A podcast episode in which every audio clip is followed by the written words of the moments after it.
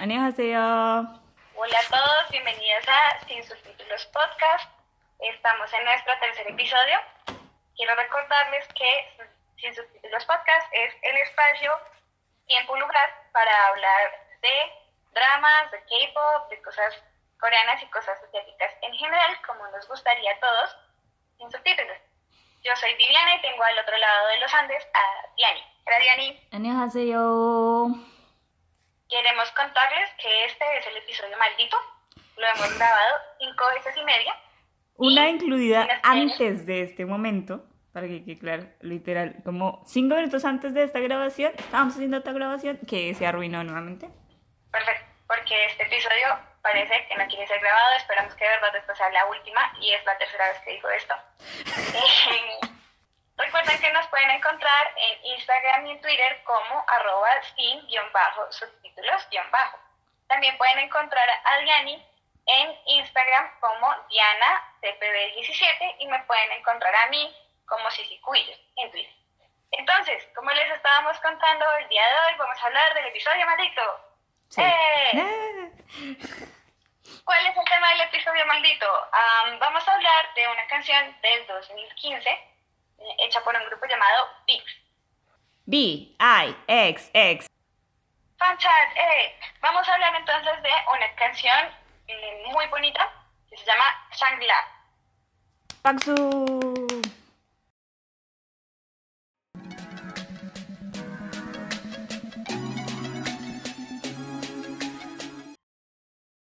Bien, entonces, como este es un episodio un poco distinto a lo que hemos hecho hasta ahora, la idea es que uno, vamos a hablar de la canción, de dónde sale, eh, vamos a hablar luego de quién es Vix, quiénes componen Vix, desde cuándo está Vix, Ah, vamos a hablar también un poco de sus integrantes, luego vamos a hablar de la canción en específico, de la letra, de su nombre, Del de video. y por último, vamos a hablar entonces de mm, el resto del álbum, que también pues merece una miradita ahí. ¿Listos? Ok. Entonces, para empezar, vamos a hablar de quién es VIX. VIX es un grupo de seis personas, seis hombres, que debutó el 24 de mayo de 2012 con Superhero. Superhero es una canción de debut bastante buena, eh, le fue bien, pero es una canción que se parece mucho a las canciones que en ese momento lanzaban otros grupos que también estaban debutando. En la escena coreana es básicamente necesario que uno gane un premio, de esos que entrega cada canal, en sus programas musicales. Y no lo logró con sus primeras canciones. Conforme fue pasando el tiempo, ellos crearon una imagen muy específica de sí mismos como personajes oscuros y se dedicaban en sus videos a relatar como historias negras. Entonces, hay extraterrestres, hay robots, está la historia de Jekyll y Mr. Hyde y hay voodoo. Precisamente con el- la temática de voodoo, lograron el primer puesto el 12 de junio de 2013 con Voodoo Doll Ujú. y a partir de ahí como que su carrera se estabiliza. Luego, en el 2015 sacan la canción que mejor recibimiento ha tenido dentro de su público y dentro de la gente que no es fan de ellos, que Ujú. es Chained. Y ya luego de Chained Up me parece que les ha costado mucho trabajo tener mucho reconocimiento con sus canciones. Aunque las canciones son buenas, la producción es limpia, los temas son lindos y los videos visualmente son bastante llamativos, ya no generan tanto impacto como Up. Y precisamente en esa tónica, el 15 de mayo de 2017, tras haber lanzado una serie de teasers a principios de mayo, eh, nos muestran Shangri-La, que es la canción de la que vamos a hablar hoy entonces. Perfecto. Conozcamos un poquito más el grupo. El grupo consiste en seis hombres muy altos todos. Esto ya lo habíamos grabado, pero bueno, aquí vamos nuevamente. Había dicho yo que era quizás el segundo grupo más alto, pero ya con Viviana lo conversamos y es el primer grupo más alto del K-pop en promedio. Porque antes eran los chicos de K&K, pero parece que el grupo pues ya no existe más como tal, así que queda VIX. Que su promedio de altura es, como dijiste, 1,80, lo cual es un montón, o sea... Sí, yo mido 1,53, gente, es un montón. Para nosotras dos que somos un chichón de piso, un metro ochenta es un montón. Entonces, líder del grupo se llama En, Ujú. o bueno, lo apodan En en el grupo, su nombre es Hakyeon. Y En es el líder porque sí. Digamos que en el K-pop se escogen líderes por eh, porque es el mejor de líder, o porque es el mayor, o porque lo sortearon con algún juego. El caso de, pues, es el bailarín principal, lo que es un poco extraño porque usualmente esa es una posición dejada para otras personas que no son el líder. Esta es una como una peculiaridad de ellos y pues en solitario lo hemos visto algunas veces con canciones que no tienen un gran aporte lírico, sino que demuestran su habilidad como bailarín. Perfecto. Continuamos entonces con Leo, que su nombre en coreano es Jun Tae Kwan. Pero siempre para mí será Leo. Porque tiene cara de Leo, ¿no? Sí, de hecho, es una de, esas veces en que digo yo, hay gente que debuta con su nombre o hay gente a la que le escogen un significado especial. A Leo, de verdad, el manager lo vio y le dijo como, vas a ser Leo. Y de verdad, de verdad parece un gato, o sea, tiene los ojos como súper roscaditos. Y creo que con, de acuerdo con eso es que escogieron también como este asunto del papel que iba a representar en el grupo, porque pues los gatos son como súper misteriosos, misteriosos. Claro, sí. Bueno, ahí vamos. Es el subvocalista y es el personaje del grupo que tiene, como decía Viviana, este imagen misteriosa, gatuna, bueno, lo que sea, que es como, que si yo, o sea, no sé si en todos los grupos quieren tener como a un sondere, que es como este chico del que te enamoras porque es medio frío, como medio, no, te intereso, pero canto muy lindo y whatever. Y bueno, ese es Leo. Seguimos con... El vocalista principal. Muchas veces es opacado por Leo. Yo de hecho llegué al grupo pensando que Leo era el, el cantante principal. Ken, de hecho, dentro de su historial, él hizo una canción para Hairs, siendo solista. Sí. Y ya, esa es su función, ser el primer cantante del grupo. Ok. Después tenemos a Ravi, que su nombre en coreano es Kim Won-shik. Pero no sé, creo que esos nombres como artísticos les quedan, me parece. No sé, a Ravi como que Kim Won-shik. ¿Quién es Kim Won-shik? Ravi es Ravi. Que es el rapero principal y también ayuda mucho en lo que es la composición de las letras y como que participa un montón más que los demás en lo que es la producción musical. Quizás es uno también he escuchado de los compositores y productores más prolíficos del K-pop. Bien, seguimos entonces con Hyuk. Hyuk. Hyuk es el magnet del grupo. Y su función es ser el magnet. Es decir, sirve para ser como la mascota del grupo. Luego les vamos a es decir, es momento para explicarles que en el K-pop la idea es que ellos entienden que aunque son talentosos, no van a alcanzar gran fama individualmente. Entonces, lo que hacen es construir un grupo en el que todas las personalidades y todos los potenciales de cada uno de los individuos se complementen. Entonces, por eso tenemos una persona que rapea bien, una que canta bien, una que baila bien y los complementarios. Últimamente en el K-pop vemos la tendencia que, como se quieren expandir, quieren ser globales, pues entonces ahora también es necesario que haya un integrante que hable otros idiomas y específicamente en inglés para entrar al mercado anglo. Entonces, esa es la idea. Y usualmente tenemos entonces los roles de el líder, el cantante principal, el bailarín principal, el rapero principal y el magno. Ah, se me olvidaba uno. Sí. Eh, el visual. El visual. ¿De, qué es, de quién voy a hablar yo? El que es Honbin. Honbin es mi bias en el grupo. Cuando ustedes lo vean y escuchen su voz, entenderán. Y bueno, él está en el grupo con ese único propósito de ser bonito y ser visual, que es, ¿cómo se llama? La posición que él tiene en el grupo. Y pues sí, es muy bonito. Y también actúa, para los que lo quieran ver. Eh, no es mal actor, me parece bastante bueno. Sí, la idea de que haya un visual es que, como lo hemos dicho en otras cosas, muchas cosas entran por los ojos y el K-pop también es, es ese caso. Entonces, siendo bonitos y atractivos, generan atención en las personas y luego, cuando uno ya tiene la atención sobre su belleza, decide indagar sobre ellos. Entonces, ese es el sentido de tener integrante, un integrante más guapo que los demás, aunque en general creo que el K-pop eh, se ha encargado de generarnos una imagen un poco falsa acerca de la masculinidad coreana en cuanto a su belleza y es creer que todos los hombres coreanos son así de guapos cuando pues en realidad no lo son. Pero son muy guapos, o sea, los que yo conozco como coreanos normales, de la vida normal, a mí me parecen guapos. O si no son guapos, los encuentro tiernos. Yo solo conozco un hombre coreano que es no es guapo en el sentido tradicional de ser guapo, pero es muy carismático y eso le ayuda. Pero sí he escuchado comentarios de algunas personas que han viajado a Corea que en realidad el estándar que nos muestra el K-pop no es cierto.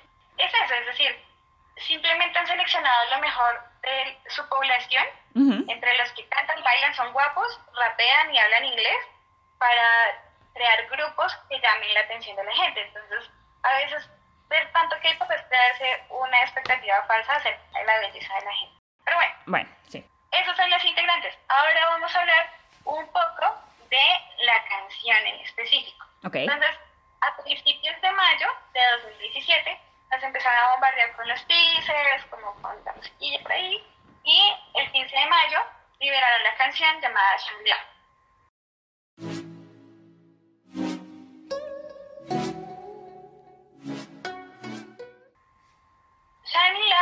Principio es una canción muy particular porque entra con un sonido bastante particular y es un instrumento que nosotros no hemos sabido determinar si es una mandolina, si es un qué será, pero es un instrumento de cuerdas tocado en una armonía que, aunque uno no sea experto, le recuerda a Oriente. Entonces, tan pronto uno la escucha, de verdad que el impacto musical es bastante fuerte, porque además en el momento en que ellos lanzan esta canción, el K-pop empieza un proceso de occidentalización.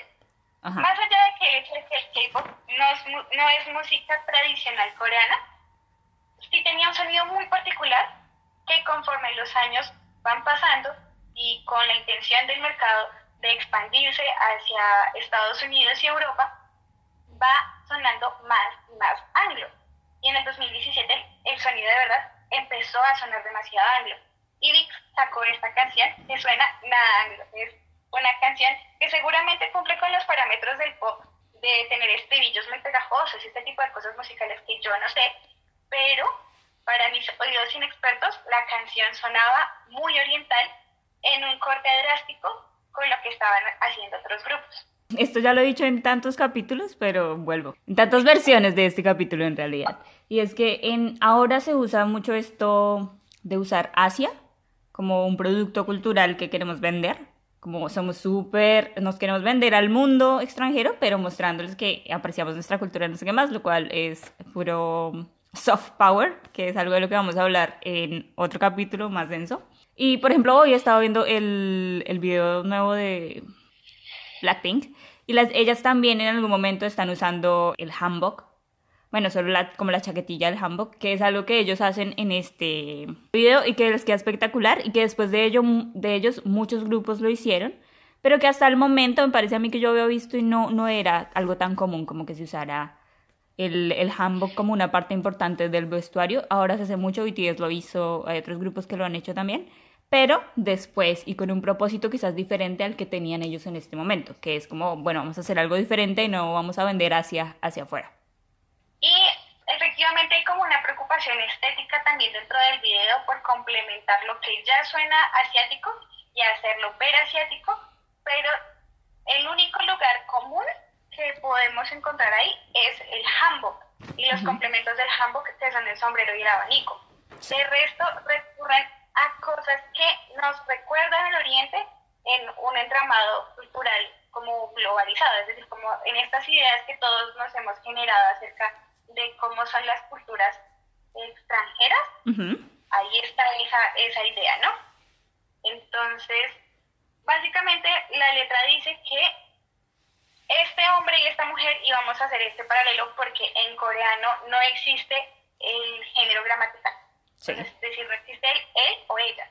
Pero pues para simplicidad de nosotros, porque nosotras somos chicas y son chicos y sí. Entonces vamos a hablar de un hombre que está fijándose en una mujer y la recuerda como con una belleza exuberante como de frutas, entre estas el melocotón y durazno, que parecen ser la misma fruta, y que además tiene una fragancia y como tiene todas estas cosas de las que podría ser una mujer memorable.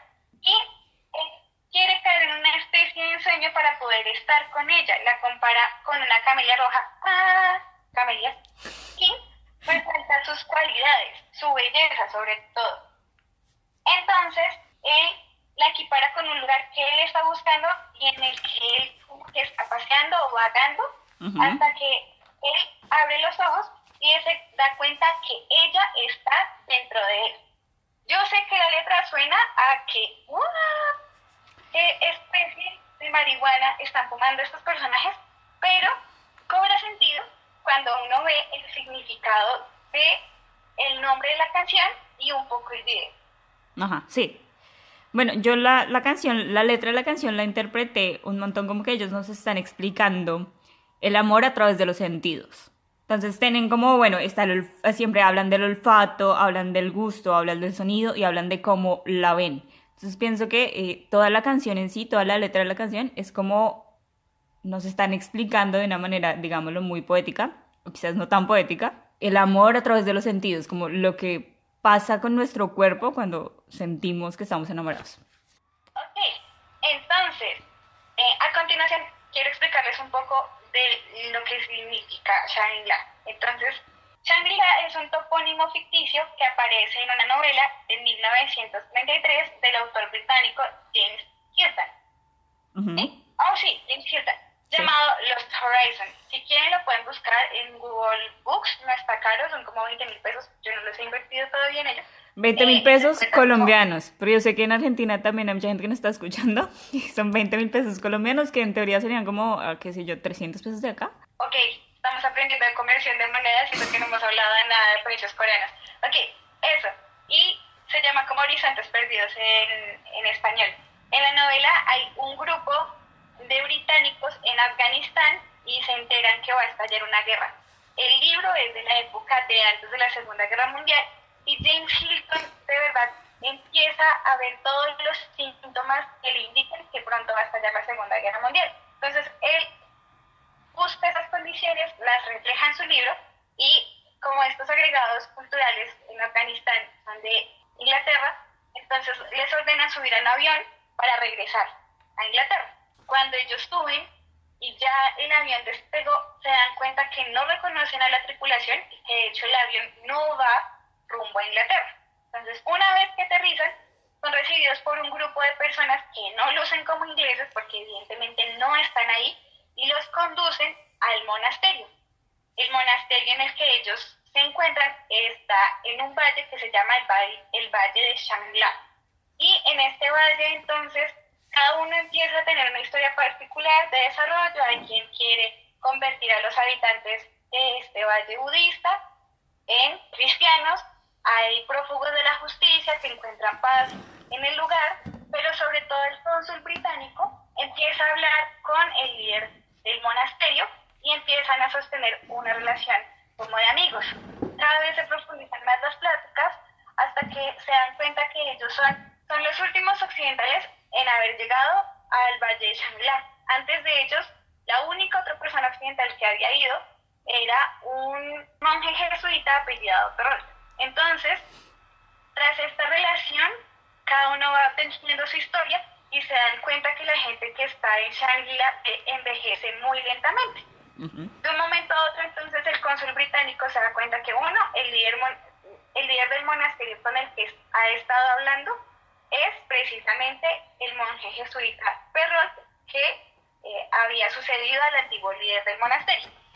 Y la segunda cosa de la que se da cuenta el cónsul británico es que las personas que viven en este valle no envejecen por efecto de, de las plantas y de la comida que hay en el valle, pero que la gente cuando sale automáticamente muere.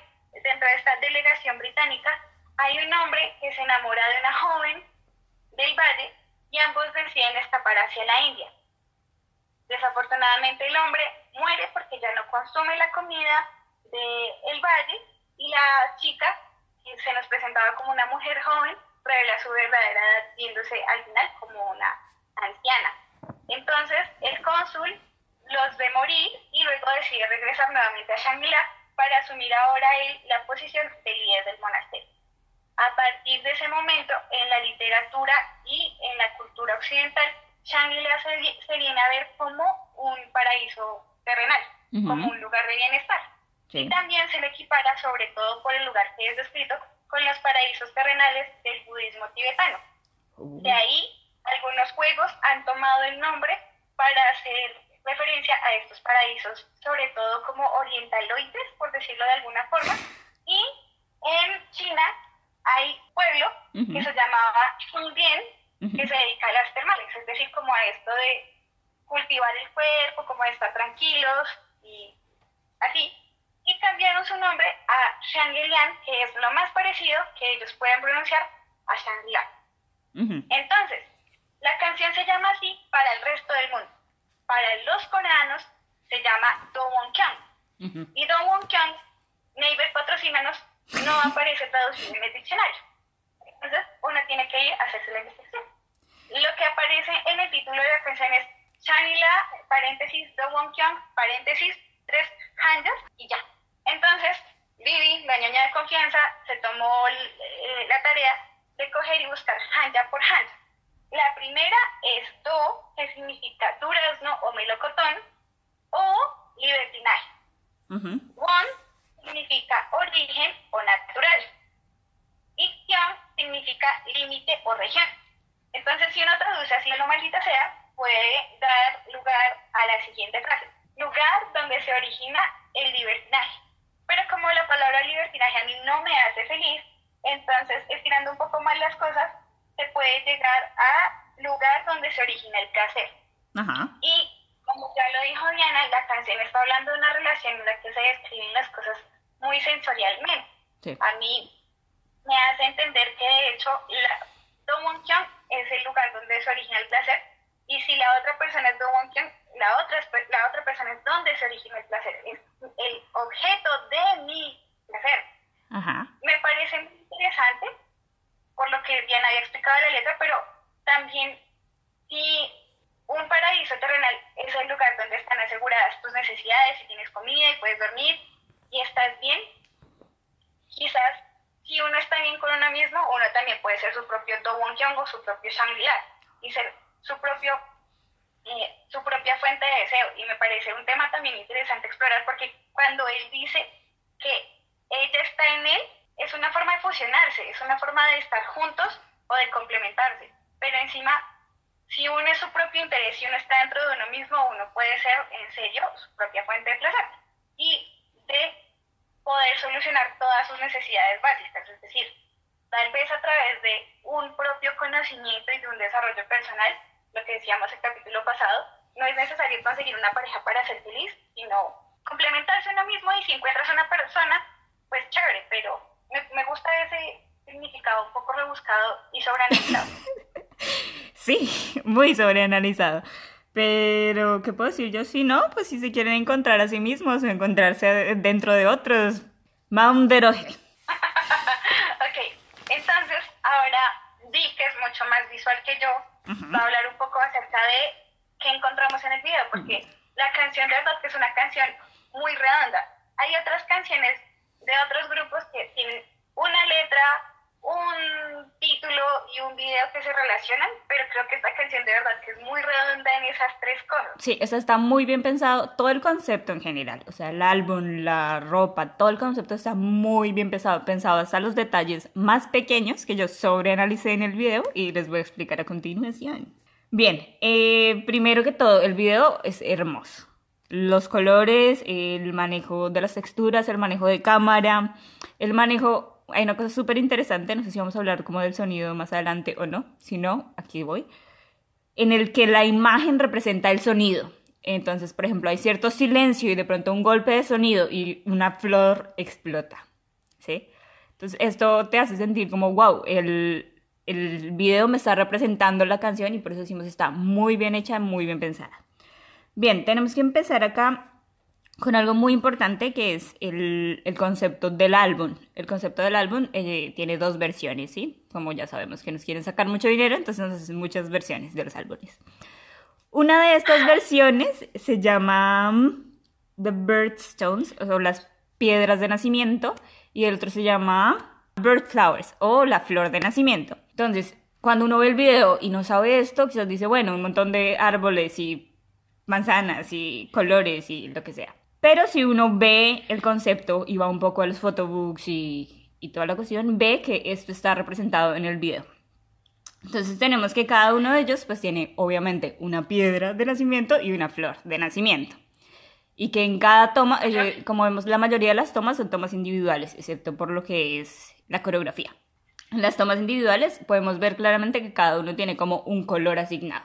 Yo ligué muy, muy cerca y como que hice la investigación como re profunda y dije, bueno, esta cosa tiene sentido en mi mente, ¿no? Entonces, bueno, digamos, qué sé yo, por ejemplo, En tiene asignado la perla, ¿sí? Entonces vemos que En, cuando tiene, por ejemplo, su solo de baile, tiene como un, un hanbok y esto se llama magocha, que es como la chaqueta, la chaquetita que ellos se ponen encima, que es la parte superior del hanbok, ¿sí?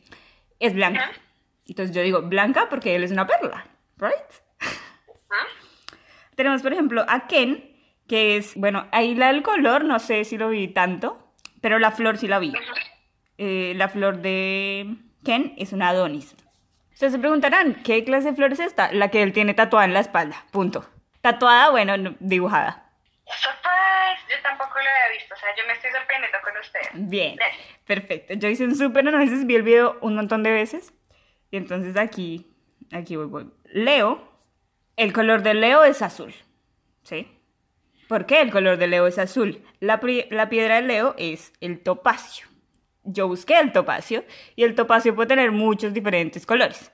Entre ellos está el amarillo, el verde, el marrón y el azul. Entonces es por eso. Además, no sé si ven como hay un momento en el que él está como sentado como en una roca que flota en el agua. Yo digo que eso es un topacio en mi mente. Ustedes lo verán y dirán, bueno, no sé, no parece un topacio. A mí me parece un topacio, ¿sí? So, that's it. Tenemos a Ravi, que además de que se ve espectacular con el color morado, y el color morado representa a su piedra, que es la matista. Y él tiene eh, la planta que se llama criptomeria, ¿sí? ¿Y qué es una criptomeria? Pues el arbolito chusito, coso que le sale al lado cuando él está así como con el abanico, siendo fantásticamente hermoso. Después tenemos a Hombin y el árbol, planta, lo que sea de Hombin es el Malus pumila. ¿Y qué es un Malus pumila? Es un tipo de manzana. Y ahora todo tiene sentido. Escucho mundos destrozarse. Obviamente, él está como en este árbol de manzano, como con sus hojitas, y hay una manzana como plateada, y ahí podemos entender el manzano, él es un manzano, todo.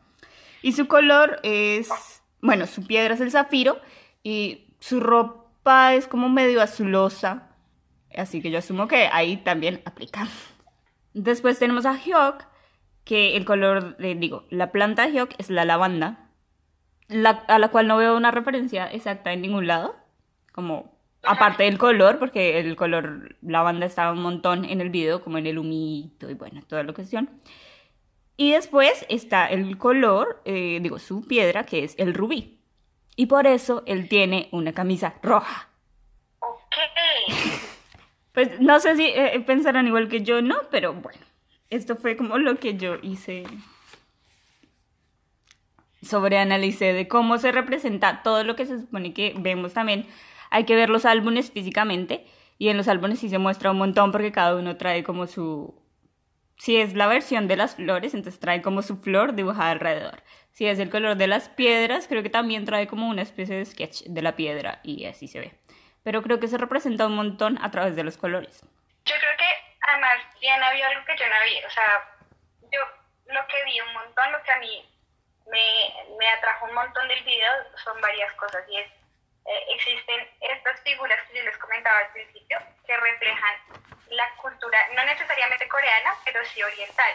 Entonces están los venados, este tipo de árboles que son bonsais o que no son tan frondosos como los que estamos acostumbrados a ver en las pinturas chinas. Está el asunto de la manzana que a mí me recuerda el melocotón, pero que sí sabemos que es una manzana y en general el video utiliza un montón de cosas de lugares que nos recuerdan a las cosas asiáticas. Y por último, la única cosa que yo pude sobreanalizar es que en el video todo el tiempo aparece un planeta detrás de ellos, en el canal Juan. Y de un momento a otro aparece un planeta que dice Dowoncheon en Hanja. Se van acercando hasta que se genera un eclipse entre ellos dos. Bueno, este clip ustedes lo podrán interpretar de todas las maneras que quieran, ¿sí? yo, por ejemplo, lo interpreté como eso que comentaba en, mis, en mi sobreanálisis de cuando uno entra en la otra persona o la otra persona entra en uno o uno entra en uno mismo y uno es su propio yo. En teoría yo lo entiendo igual, pero más físicamente hablando. Gracias, porque siempre se necesitan dos puntos de vista, la que nunca atrapa nada y la que lo atrapa todo. En fin, ese es el, el video en general. La canción está muy guapa, es una canción de un corte bastante distinto a lo que se sacó en su momento. En colores es preciosa, rompe un poco con el esquema de sacar canciones dark, pero está bien, es linda. Sí, sí. O al menos tienen colores, o sea, es como, qué sé yo. O sea, me gusta mucho que tiene los sonidos instrumentales como clásicos y que usan el sintetizador para imitar ciertas notas o ciertos acordes que nos recuerdan a lo que es el sonido asiático. Y esto lo combinan con los sonidos de los instrumentos, en teoría, estoy haciendo comillas, asiáticos. So, a mí me encantó, me gusta un montón cómo usan, por ejemplo, el silencio. Es muy raro encontrar en realidad canciones de pop o canciones de K-pop que tengan literal silencios. Lo combinan un montón con la coreografía también y con el video y queda perfecto. Sí, de hecho, eso del silencio se notó un montón en el, el especial que hicieron para final de año. Todos los finales de año se generan presentaciones especiales de las canciones más relevantes de los grupos. Y se graban en vivo, que no suele ocurrir en los programas musicales normales. Y en esta presentación están ellos con su mago ya y con sus abanicos. Y están bailando, bla, bla, la cámara los sigue, muy guapos todos. Y sobre la sobre cómo la mitad de la canción se genera una especie de gran silencio para mostrar la coreografía. Y en eso ellos cogen y sacuden el abanico y como hay silencio, en la grabación se alcanza a escuchar cuando se abre el abanico. Que no sería posible uno si no estuviese grabado en vivo y dos, si no hubiese un silencio porque la música no lo dejaría escuchar. Entonces, ese trabajo con el silencio permite de verdad que la gente, o permite de verdad que se vea un poco más de otras cosas que no necesariamente son normales dentro de la producción musical coreana. Bien, ya que hablamos de los abanicos, eh, yo voy a hablar un poco de los abanicos, porque es importante ver que también los abanicos en Asia, especialmente Corea y China, no representan eh, algo, por así decirlo, femenino, entendiendo que femenino, esto es una construcción de género en la que yo en realidad no creo, pero bueno, que considera algo más femenino, ¿sí? Pero en Asia se considera algo, bueno, en el pasado, cuando se usaban los abanicos, se consideraba algo muy masculino y se usaba como un arma, incluso. En este caso ellos lo usan como un arma de seducción. no Ahora sí me hizo reír. Pero sí, es decir, recurren a elementos de eso que decía Diana, no de representar la cultura oriental para para sentarse sobre él y decir, somos orientales, esto es lo que somos y ustedes amenos por esto, sino como presentar cosas que son típicas de su cultura sin, sin hacerlo tan explícito, es decir, sin que eso sea necesariamente un discurso per se y está chévere. Sí, perfecto.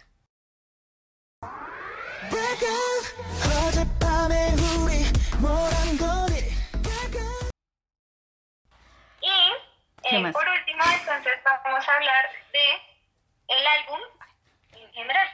Este es un mini álbum. Ahora, expliquemos qué es un mini álbum, porque la gente que no escucha K-pop no tiene la idea de qué es un mini álbum.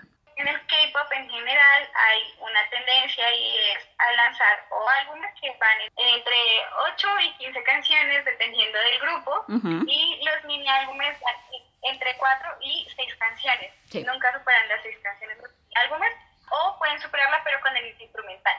Es como la excepción a la regla. ¿Y qué sucede con los álbumes y los mini álbumes? Pues el mini álbum en teoría requiere menos producción porque tienen que grabar menos canciones. De un mini álbum usualmente solo sale una canción con video. De un, de un álbum casi que obligatoriamente salen dos e incluso hasta tres canciones con video. Y las promociones son más extensas. Usualmente un mini álbum no da lugar a a un tour, mientras que un álbum sí, el álbum casi que te exige hacer una promoción más larga. El mini álbum lo que hace es al siguiente álbum dentro de esa promoción del tour.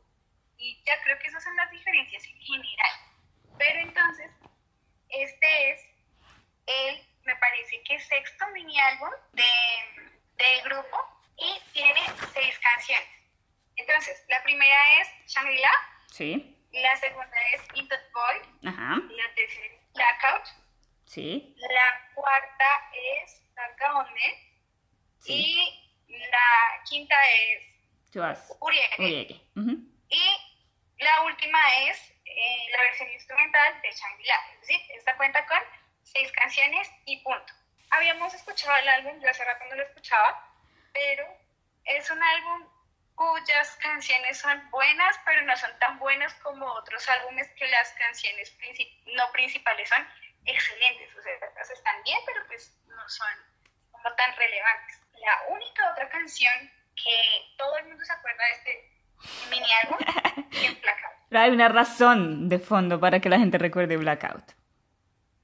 Bueno, varias razones de fondo. pélvico, el paso pélvico mortal de la mitad es como muy importante. Sí, eso, pero a mí, digamos, lo que más me la hace recordar es en realidad la parte de Ravi.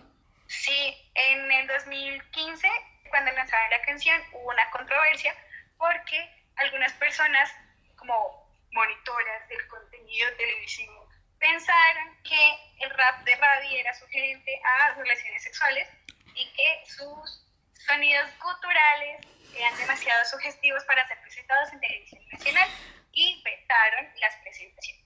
Bien, pero aunque sea, creo que hay como dos presentaciones de la canción en vivo, eh, lo cual vale verlas. A mí me gusta la canción, que si, tiene, que si es una canción sexual, como, o sea, sí, como todo el mundo lo hace, pero ahí no podemos hablar.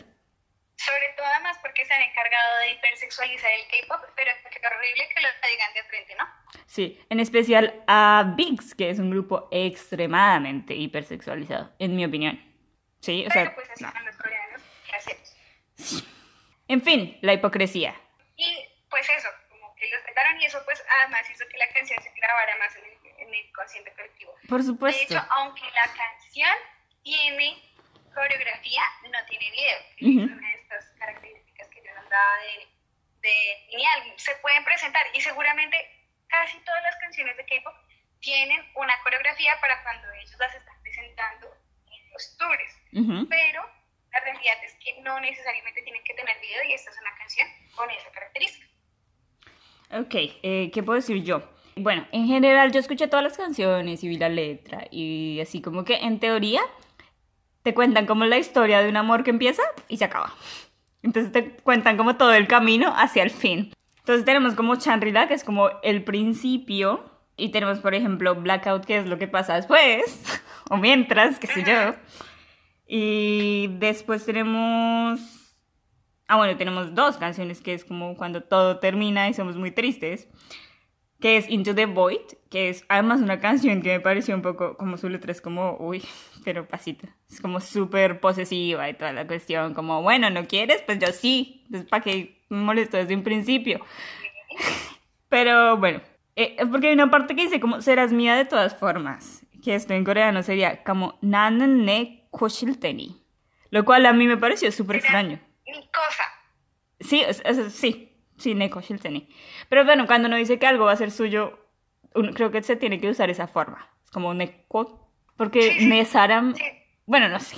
Pero en teoría sí la canción es como un poco, la letra es como un poco discutible, vamos a decir, sobre qué es una relación healthy. Pero bueno, esto es música al fin y al cabo. Después tenemos, ya que es eh, Tagaone, que en realidad creo que el nombre del álbum es como 1, 2, 3, 4, 5. Sí, Y pues es como medio balada, pero tiene como un sonido todavía como sexy. Creo que durante todo el, el álbum se mantiene esto, que todas las canciones, aunque sean como medio baladas y quizás medio tristes o lo que sea, tienen consistentemente un sonido que yo personalmente considero sexy y no sé de otra forma cómo explicarlo. Tienen que escuchar el álbum y decir, bueno, sí, tienen razón, o no, Diana está loca, lo cual es verdad. Y bueno, tenemos la última que es como, qué sé yo, como esta canción Sweet Song, como para bajarle los ánimos al, al álbum. Que, qué sé yo, es como estar juntos para siempre y estas cursilerías. ok. Y pues es, ese es el análisis que hicimos nosotras de Shangri-La, eh, la canción y el álbum. Esperamos sus comentarios, a ver qué piensan ustedes del álbum, de la canción y pues el análisis que nosotros hicimos. Recuerden que pueden dejarnos sus comentarios en arroba sin guion bajo, subtítulos guion bajo. Y eh, que nos pueden encontrar a Diani en Instagram como DianaCPB17 y a mí en Twitter como arroba Bien, perfecto. 안녕하세요. 안녕하세요.